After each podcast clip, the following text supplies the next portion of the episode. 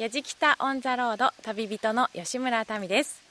今回は松陰が託した維新の志士たちの足跡をたどるということで萩や下関に今も残る吉田松陰先生や高杉晋作そして今回は私の大好きな坂本龍馬ゆかりの場所や物たちを巡る旅ということで私は本当にワクワクしています。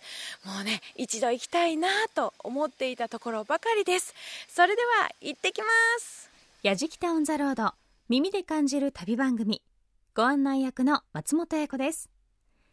この番組は日本全国津々浦々そこに暮らす方々との出会いを通じてその土地の魅力やゆったりと流れる時間をお届けする旅番組です。さあ今回の旅はまもなく明治維新150年で盛り上がりを見せる長州山口県。その明治維新の先駆けとして自らの目で見て情報を集め考え行動せよと説いた吉田松陰は草加玄瑞高杉晋作伊藤博文山形有朋ら若者たちを育て歴史の表舞台に送り出しました。萩そして下関中心に残る維新関連の史跡資料館などをめぐり明治維新の原動力となった松陰そしてその門下生たちの役割を歴女の旅人吉村民さんが紐解きさらに龍馬のゆかりの地も登場します。題して松陰が託した維新の志士たちの足跡をたどる。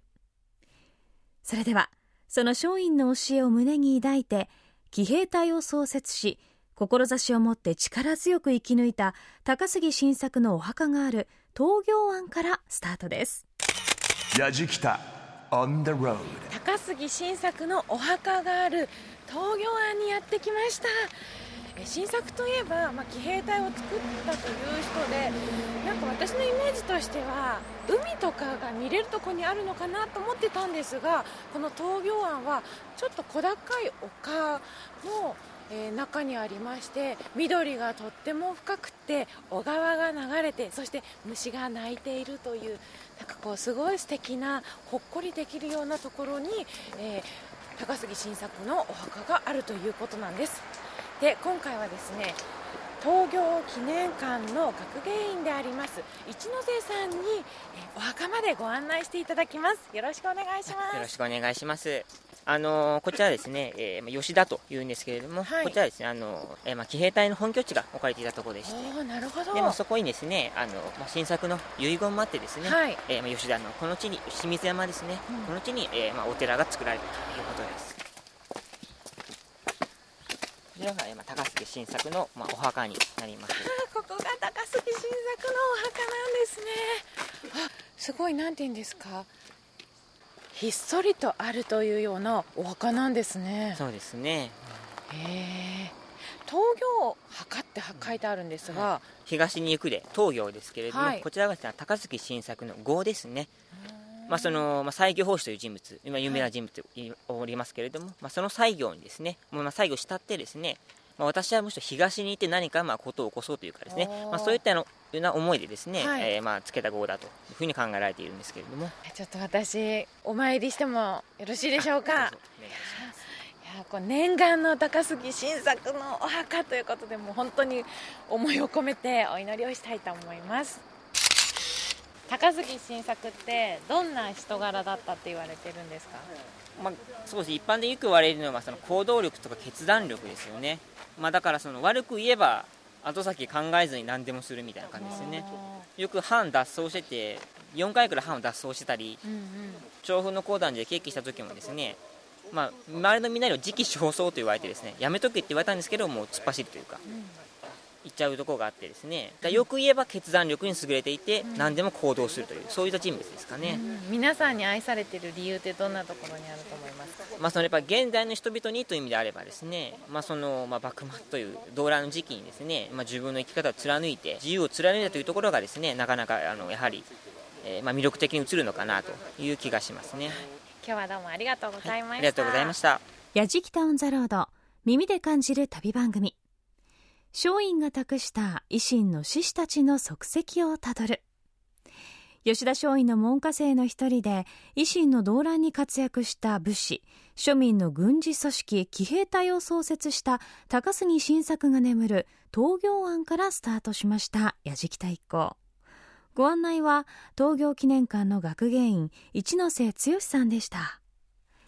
旅人の吉村民さんもかなりテンションが上がっておりましたが来年の大河ドラマは松陰の妹文が主人公の「花もゆ」文役を井上真央さんそして高杉晋作は高良健吾さんが演じますよね。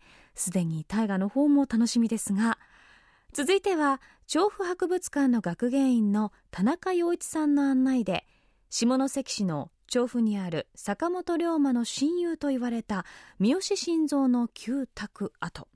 そして龍馬直筆の手紙が残る調布博物館へと向かいます。さて松陰と龍馬との関係ですが2人の間に具体的な交流があったのか否かについては資料がないので確かめようがないんですが2人が同じ時期江戸の佐久間象山の門下生として名を連ねていたことだけは確かです。さらに龍馬は高杉晋作と酒を酌み交わしその際晋作は松陰の歌を吟じ龍馬は即興の歌で返したそうです。龍馬も松陰の志を継ごうとしていた一人だったことがわかるエピソードの一つです。私は今下関の中心街から車で20分ほど来たところにある城下町の調布に来ているんですけどもこちらには三好晋三のお家の跡があるんですね。で三好晋三というのは私の大好きな坂本龍馬の命を京都の寺田屋で救ったという命の恩人なんですが今日はこの方についてこの場所について調布博物館の学芸員の田中さんにお話を伺います。よろしくお願いしますよろしくお願いします。あの歴史上に例えば大親友とか仲良かったっていうふうに書いてあっても、はい、実はそうでもないっていうこともあるんですが、こちらの日には龍馬の大親友っていうふうに書いてあったんですが、はい、本当に仲良かったんですか？そうですね。その先ほど言われた寺田屋事件でまああの龍馬を救って、まあ三好晋三自身もですねこの龍馬に救われたと言ってもいいとは思うんですけれどもあのそれ以降はやっぱり三好晋三とこのまあ、坂本龍馬っていうのは大親友っていう形で、はい、はい、紹介されていることも多いですね、はい、2人はどんなつながりでこう出会ってって仲良くなったんですか？そうですね。あのいわゆるあの薩長同盟っていうところになるんですけれども、はい、まあ、この長州側の、えーまあ、交渉役であれば有名なのは桂小五郎という人がいらっしゃるんですけれども、はい、まあ、その中でもこの調布藩という藩がありましてそこのですね、えーまあえー、偵察に行ってきなさいと、はい、お殿様に言われて行くのがこの三好晋三なんですね。はいなのでそれ以来の、まあ、お付き合いになるというふうな形になります、はい、このお屋敷跡には、はい、龍馬とかなんか関連ある人来たことあるんでしょうか？ああのどうもですね龍馬も来てたみたいですね、はい、蔵の中で一緒になんか内密なお話をしていたと。で家族の人は誰も入れなかったっていう、はい、そういう話が残ってます。あのお酒だけをこう差し入れてたっていう話ですね、はいはい、よっぽど大事なことを話されてた場所なんですね。だと思いますね。はい。で龍馬も自分が亡くなった後には奥さんのこう行く末を頼んだって言いますから、はい、本当に大親友だったんだろうなっていうふうには思います。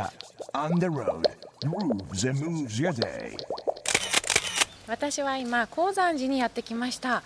高山寺とても風情があって素敵な境内になっているんですけども素敵なだけではなくてですね七教落ちの時にその七教の人たちが隠れていた場所だったりですとか高杉晋作が決起をしたというこの幕末を語るには本当にこう外せないような重要な場所になっているということなんです。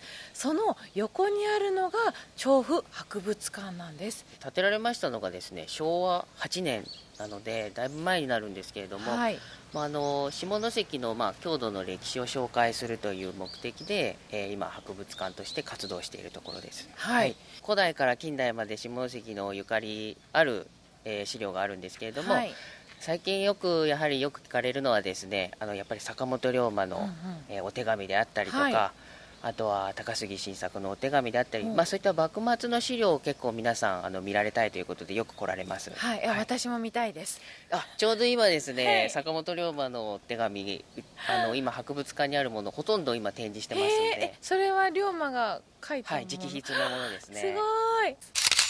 有名なのは、はい。この坂本龍馬が使っていた飯碗というのみだったりとか。私龍馬大好きでい。っぱい本持ってるんですけど、見たことありますこれ。必ず出てくる。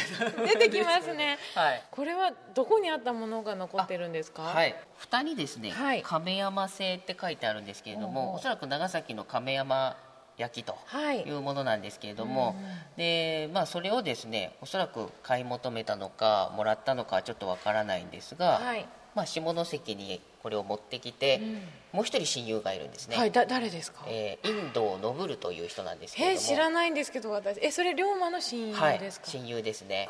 あの下関の、まあ、この調布の藩士の中でおそらく一番最初に龍馬と、えー仲良くなった人だろうとそうなんですか、えどんな方なんですか？そうですね。ここの調布藩の武士なんですけれども、はい。あの三好晋三と一緒に、えー同じようにですねこの龍馬をすごくこう支援していくっていう人ですけれども、はい。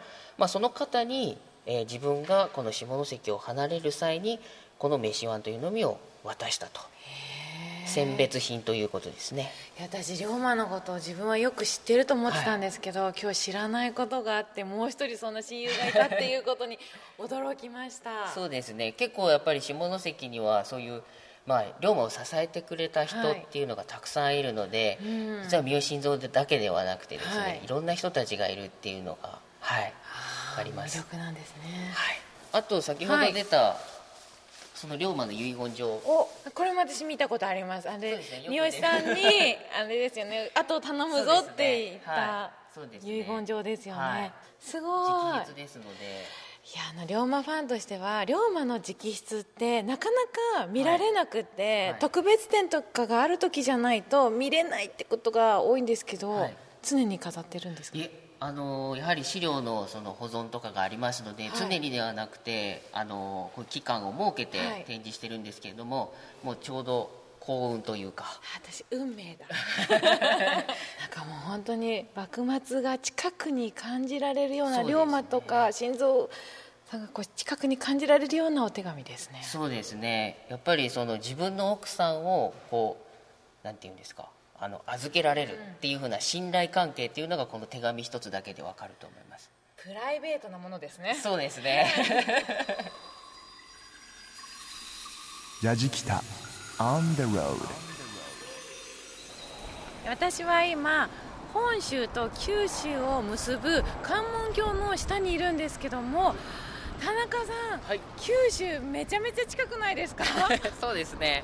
あのもうすぐ近くに感じると思うんですけど、はい。大体どれぐらいでしょうか？そうですね。700メートルぐらいじゃないかなと思います。でも潮の流れが速いのと同時にここは時代の変化もすごいあった場所ですよね、はい、そうですね、まあ、あの源平合戦から、えーそして幕末の下関戦争、そしてあの、えーまあ、高杉晋作とはい。龍馬が戦っ一緒に戦った小倉戦争だったりとか、はい。ここもその、えーそれもですねここが舞台になった場所ですね。そうなんですね、はい。ということは例えば下関戦争だったらここに外国のはい船が来てたんですか、そうですね。あのあちらにも砲台がありますけども、ます壇の浦砲台っていう砲台が置かれてまして、はい。やっぱりあの外国船からこうはい砲撃を受けたり、ここに上陸をしてきたりっていうことがあったみたいです、えーこの狭いところにはい。外国船が来てたんですか、実はですねあの外国船っていうのは、はい。あちらのちょっと離れたところここからあー。2 3キロぐらい離れたところから、どんどんどんどんこう艦砲射撃っていうんですか？船から砲撃をしてくるんですね、うんうんうん。であちらの長州側の大砲だとはいそこまで届かないんです。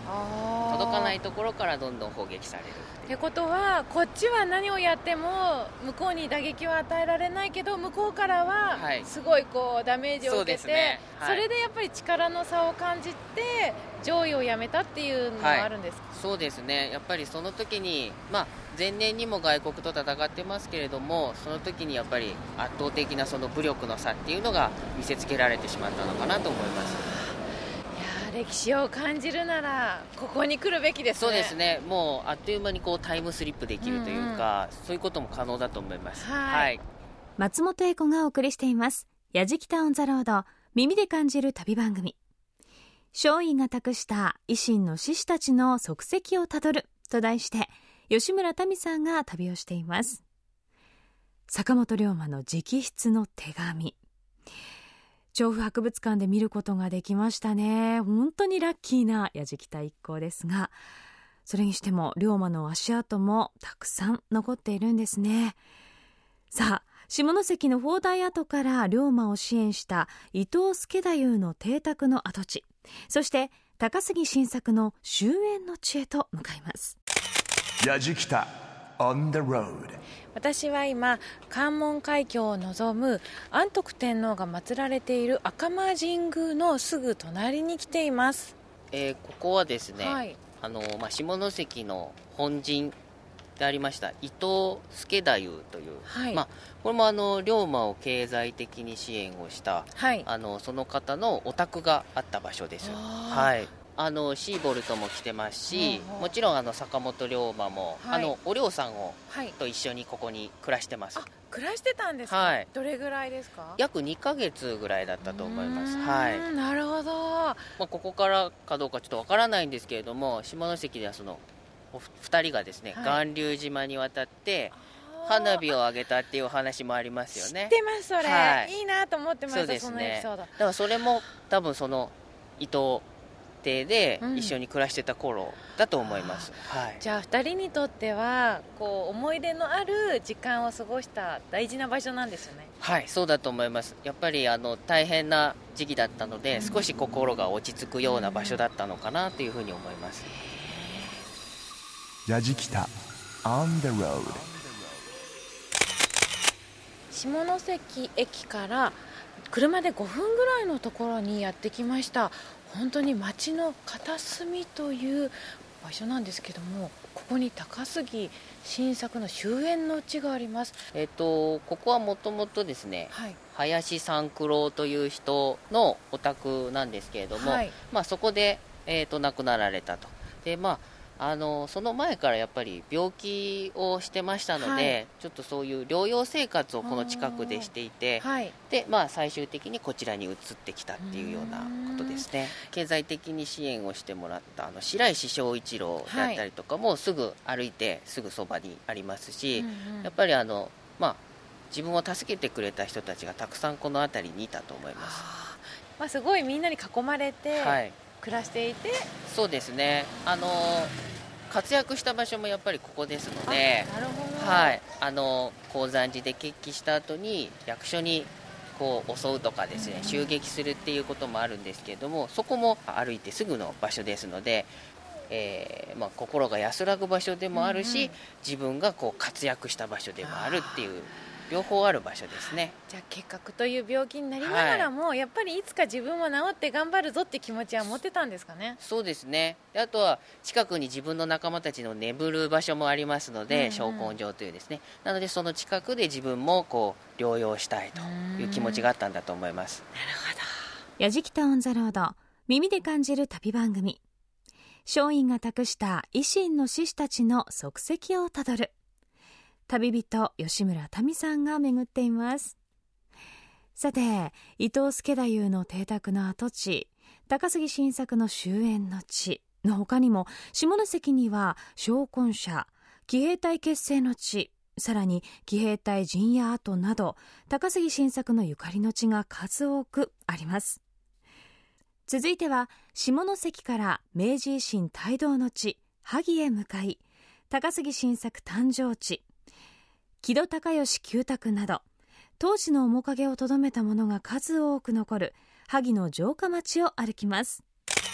やじきた on the road 萩にやってきました。いやーここはですね150年前にタイムスリップをしたかのような雰囲気が感じられる場所なんです。白塗りの壁がふわーっと先まで続いていてそしてですねとっても低い今ではなかなかないんじゃないかなという高さの家が立ち並んでいます。なんだかここにいると空もすっごい広いような気がしますね。で萩といえば高杉晋作それから木戸孝允吉田松陰先生などなどもう幕末に活躍した方たちの生誕地がそのまま残っているということなので私本当に萩に来るのを楽しみにしてきました。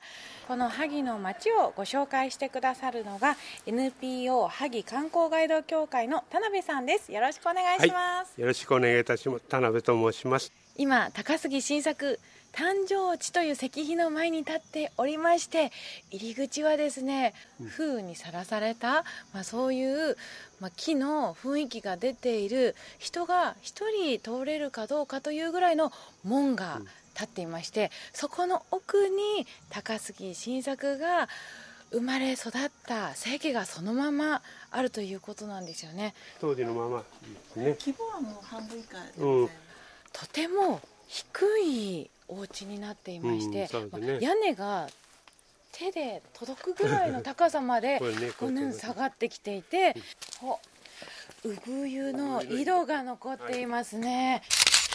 低い高さの町並みの城下町の中にですねひときわ目立つ松の木がありますね。高いですね。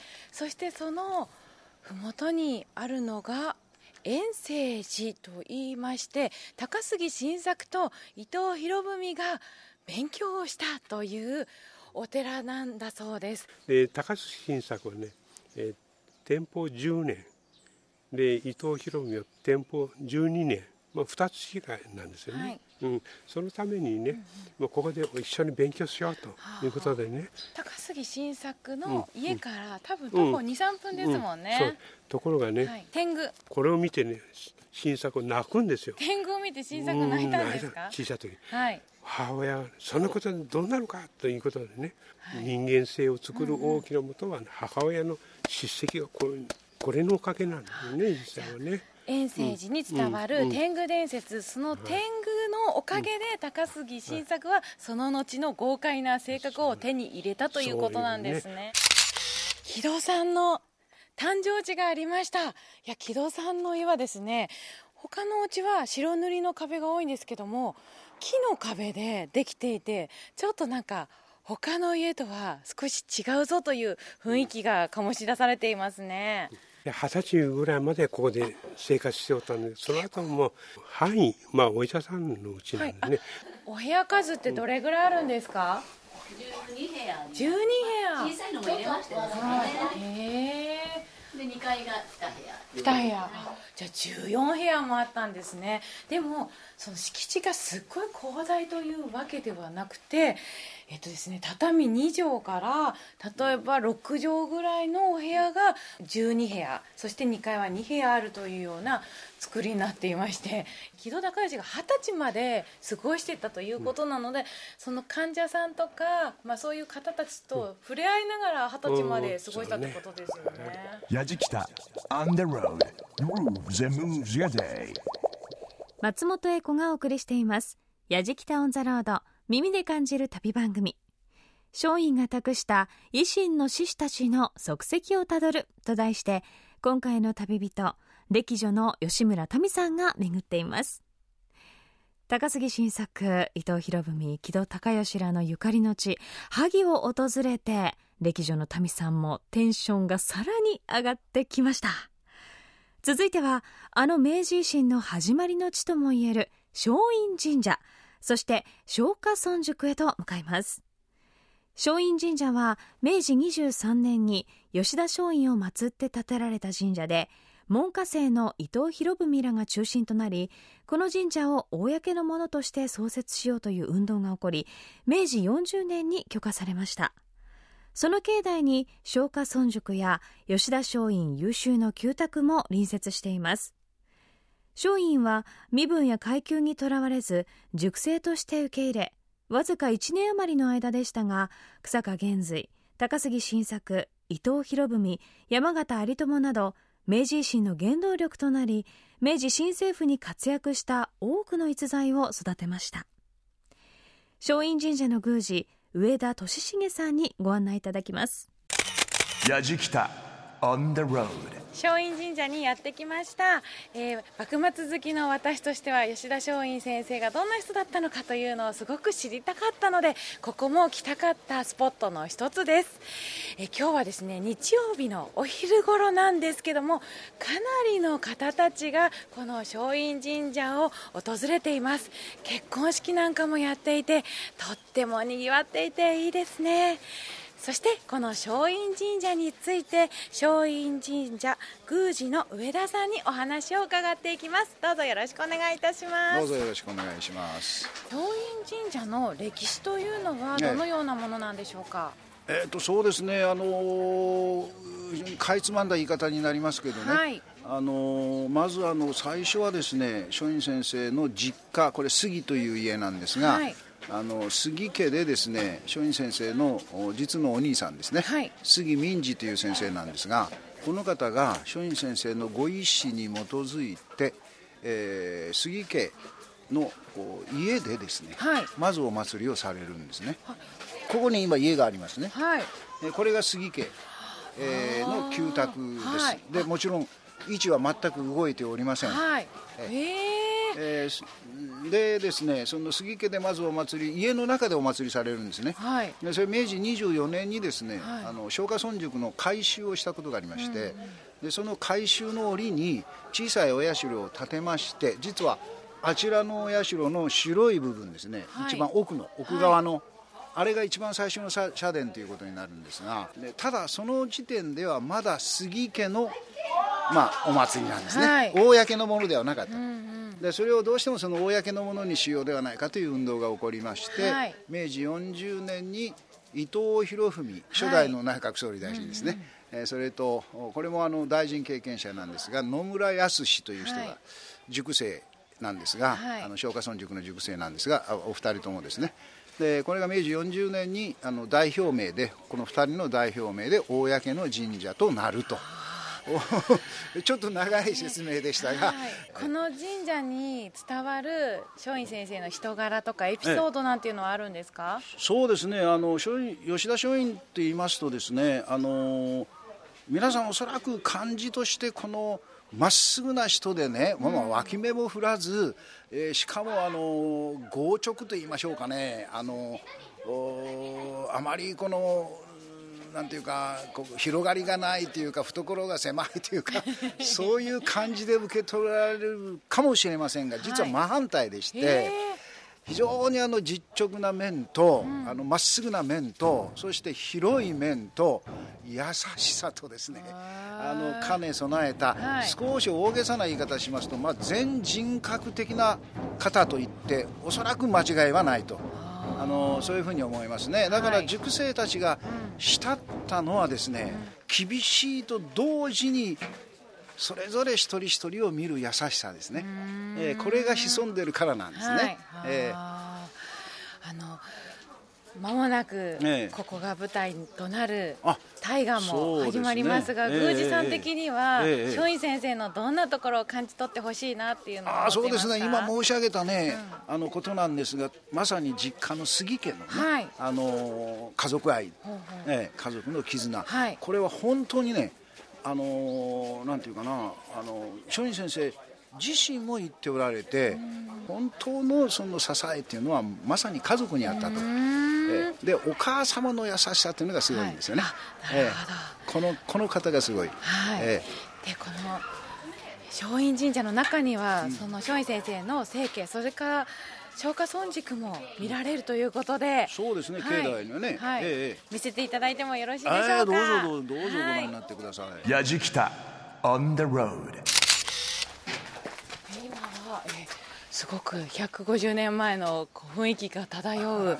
はいお家にいるんです。この家は全く変わっておりませんのでね、はい。どのようなお家なんですか？これがあの実家ですあのこの部屋は3畳半な三畳半になっていますよね、はいはい。でえーこの部屋は優秀室といいましてね、はい。あのーペリーに頼んでアメリカへ渡ろうとして失敗しますよね、横浜でですよね。えー下田。あ下田でですね、ええはい。あのー下田東海という言い方をしますけどね、で断られて下田で自首するんですね、はい。でそして江戸送りになって江戸の天満町というところで取り調べがあって、幕府のおその裁定はですね、あのー実家預かりの謹慎処分でよかったんですが、はい。ですが、はい。実は萩藩があの幕府に遠慮しまして、えー野山国という牢に入れるんですね、うんうん。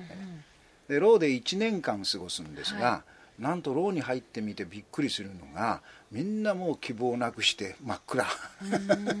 ですからこれはいかんとおかしいと、えええーじゃあ勉強会やろうとこうなったんですね、庄司先生が先生になって、牢うで勉強会するという発想なんていうのは普通生まれてきませんね、はい。えーそれそれがまあ先生らしいね。松陰先生らしいことなんですがただあの自分があの一方的に講義をするっていうことだけではなくてですねあの書道できる人は書道の先生にするとかあるいはその俳句ができる人は俳句の奏者にして、はいでお互いにやり合って、はい。まあ、みんな仲良く勉強し合うんですね。へーお互いを牢獄の中で高め合っちゃったんですね。そうなんです。ごいこれがすごいんですよ。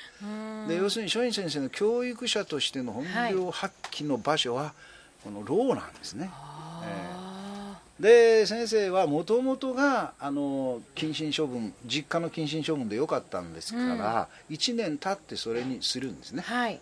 そしてただし実家でこの3畳半の部屋でああの優秀である、要するに謹慎処分。動くなと、こうなるわけですね。なるほど。牢牢ではですね、しはい。先生のそのお勉強会のお中心になったのが孟子の講義。孔子孟子というあの孟子ですね、はい。孟子の講義だったんです、でその孟子の講義がなかなかの講義なんですね、はい。でそれが中途であの終わることになりますから中途になりますから家族親族の人たちがあの講義はなかなかの講義のようだから、ここで続きやりなさいと。我々が聞くからと。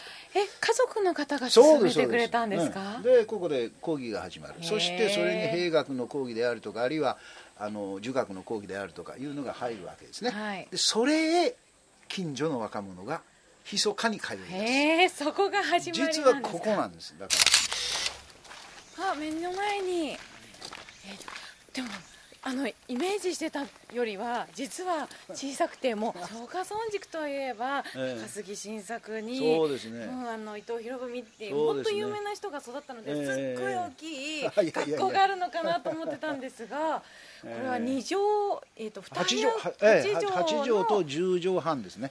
例えば松下村塾の中での、うん。こうこの神社にはい。まつわるエピソードっていうのはあるんですか、うんそうですね。これをまあ言えばキリがないほど。そんなにあるんですか？キリがないほどありますが、はい。あのまず言えることは皆さんあのご承知と思いますけれどもあの私塾ですよね、私の塾ですよね、公の学校じゃないわけですから、い。私塾ですがあの修行時間就業時間というのが全くない。ない。いつ来てもいい。ですから夜型もいる昼型もいるね。24時間体ええい制の塾だったんですか、わばそういうことなんです。それをいちいち先生は対応してるんですね、あー。ええ、でですね、あのー決まったですねい。科目がない、でみんなその同じようなテキストもない、ええ、ですからどうじゃあどうするか言いますとね、あのーまあ、例えばあなたが、はい。えーじ入塾してきたと、うん。で先生私何からその勉強しましょうかと、はい。じゃあ君は何から勉強したいんだよと、えーこういうことになって2人で話して、うん。じゃあこのテキストにしようと。だから一人一人テキストが違ってたってんですね。なんだろう今流行りの個別指導みたいなのをそうそう完全に個別昔指導です。やってたんですねあのー塾生の個人表というか人物表ですね。あそれをたくさん残しておられる、はい。まあ少なくとも私どもで分かる範囲でもはい。78人分が分かるんですね、ー例えばええ。それこそ後の総理大臣にええなった伊ええ。藤博文なんかええは何て書いているんですか、ああのねたまたまあなた私が覚えてるのよってくださったから、あ の祭おとり学幼きも質直にして花なし。はい。僕すこぶるこれを愛すと言うんですがはい才おとりですから君は才能ないね。ない。はいそれから学幼きもですから、学問もまだまだ幼稚でダメ、えーしかし質直にしてですから質っていうのは性質ですね。性格、質直にしてですから性格は素直だなと。あ次に花なしですがしかし人としての花はないな。ーええ言われっぱなしですね。そこまでだったらまあこっぱみじん はい。えー、指物そのな初代内閣総理大臣といえども、本当にこっぱみじんですよね、はい。ただもう一つついてる。これがすこれが素晴らしいんです、僕すこぶるこれを愛すと、うんしかし君いい男だよと。僕好きだよと、はい、もしかしてその最後の文がなかったらあの総理大臣になった時に消しちゃってたかもしれないね。まあまあそうかもしれない 抹殺かもしれないね。いやだから先ほど言いましたように、あの厳しいんですよね。ものすごい厳しいでしょ、厳しいんだけれどもちゃんとフォローができてるんですね。うんなるほど。これがねあの教育者としての凄さなんですよ、やじきたオンザロード耳で感じる旅番組松陰が託した維新の志士たちの足跡をたどる。旅人は吉村民さんです。さあ最後に松陰神社からほど近い毛利家の菩提寺でもある東光寺へ向かいます。東光寺は来年の大河ドラマの主人公吉田松陰の妹文さんのゆかりの地でもあるようです。それでは若き志士たちを陰で支えたと言われる主婦正之助兼助に扮するちょんまげ姿の小池太一さんに東光寺をご案内していただきます。やじきた on the road え今私はですね赤い大きい門の下にいます。そしてその奥には今度はえ時代を感じさせるようなまた大きい門があってその奥にお寺があるというそんな場所にいるんですがその場所にぴったりな本当にお侍さんの格好をした方がいらっしゃるんですね。自己紹介をお願いいたします。主婦正之助兼助と申します。あれ？すぐさんというのは150年前ぐらいに生きていらっしゃったんではないでしょうか。そうですそうです。はい、普段はどんな方を？あ普段はねあの平成の頃時代小池太一と言います。はい。はいこれはだから4年前に観光協会で、はい。あのこういう形でお客様をおもてなししようという企画がありまして、はい。でその時に私は主婦を。ではそんなすぐさんにご案内をしていただきたいんですがまもなく長州藩の,、の吉田松陰さんのうん。妹さんが主役の大河ドラマが始まりますがそうですね。その何かとゆかりがあるお寺だというのもええ聞いたんですが、結構あります。ええ。どんなゆかりがあるんですか？だからあの香取元彦さん、はいまあ、にそれにまつわるはい。ものがあります、香取元彦さんというのはどのような方なんですか？あの文さんが、はい。松陰さんの妹のそうそうそうはい妹の文さんがですね、結局最初草加源瑞としてなりますね、はい。で金門の変で草加源瑞なくちゃいま、でまあお一人になられますね、はい。その後にまた香取元子さんのところへお嫁に行ったわけですね。あ長で州藩主だったんですか？そうです。香取元子さんそのものが澄さんのお姉さん久さん。はい。寿って書きますが、はいはい。久さんをお嫁にもらったわけですよ。はい。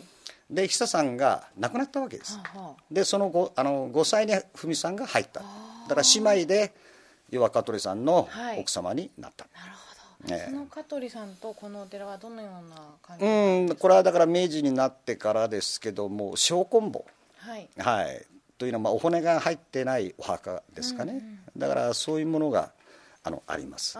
で香取さん自体のものにはありませんがゆかりのものがあります、はい。じゃあ行ってみましょうか、はいお願いします、これが金門の変の後にですね、はい。俗論派の方々からまあどういうんですか爪腹を切らされたとはいい。う方々のお墓なんですね、あでこの中にねーはい。その文さんのご主人、はい。久さんのご主人であった香取元彦はい。のお兄さんもおられる、ええ。え本当にあの香取さんのゆかりの方とかのお墓とか石碑があるんですね,、やじきた on the road.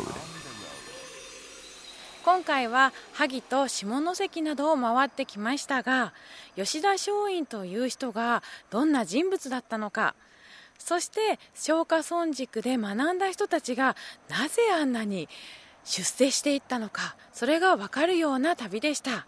それからやっぱり坂本龍馬ゆかりのものや手紙に出会えたというのが私にとってはとても嬉しい出来事でした。やじきた On the Road 旅人は吉村民でした。松陰が託した維新の志士たちの足跡をたどると題してお届けしてきましたやじきた On the Road。今回の旅では坂本龍馬好きの吉村民さんも初めて知る龍馬のもう一人の親友の存在というのもありましたが改めて今の日本につながる歴史を作ってきたこう多くの志士たちのプライベートな面も探ることのできる旅でもありましたよね。歴史好きが訪れてももちろん楽しい山口の旅。こんなに当時の建物や書などが残って守られ続けている場所というのもなかなかないですからね。歴史に詳しくないという方も地元の方のお話を伺いながら足跡をたどれば当時の熱を感じられて一気に歴史好きになれるかもしれません。さあ今回の旅の様子も旅日記動画でも楽しんでいただけます。アドレスは www.jfn.jp スラッシュやじきたやじきたオンザロード。ご案内は松本英子でした。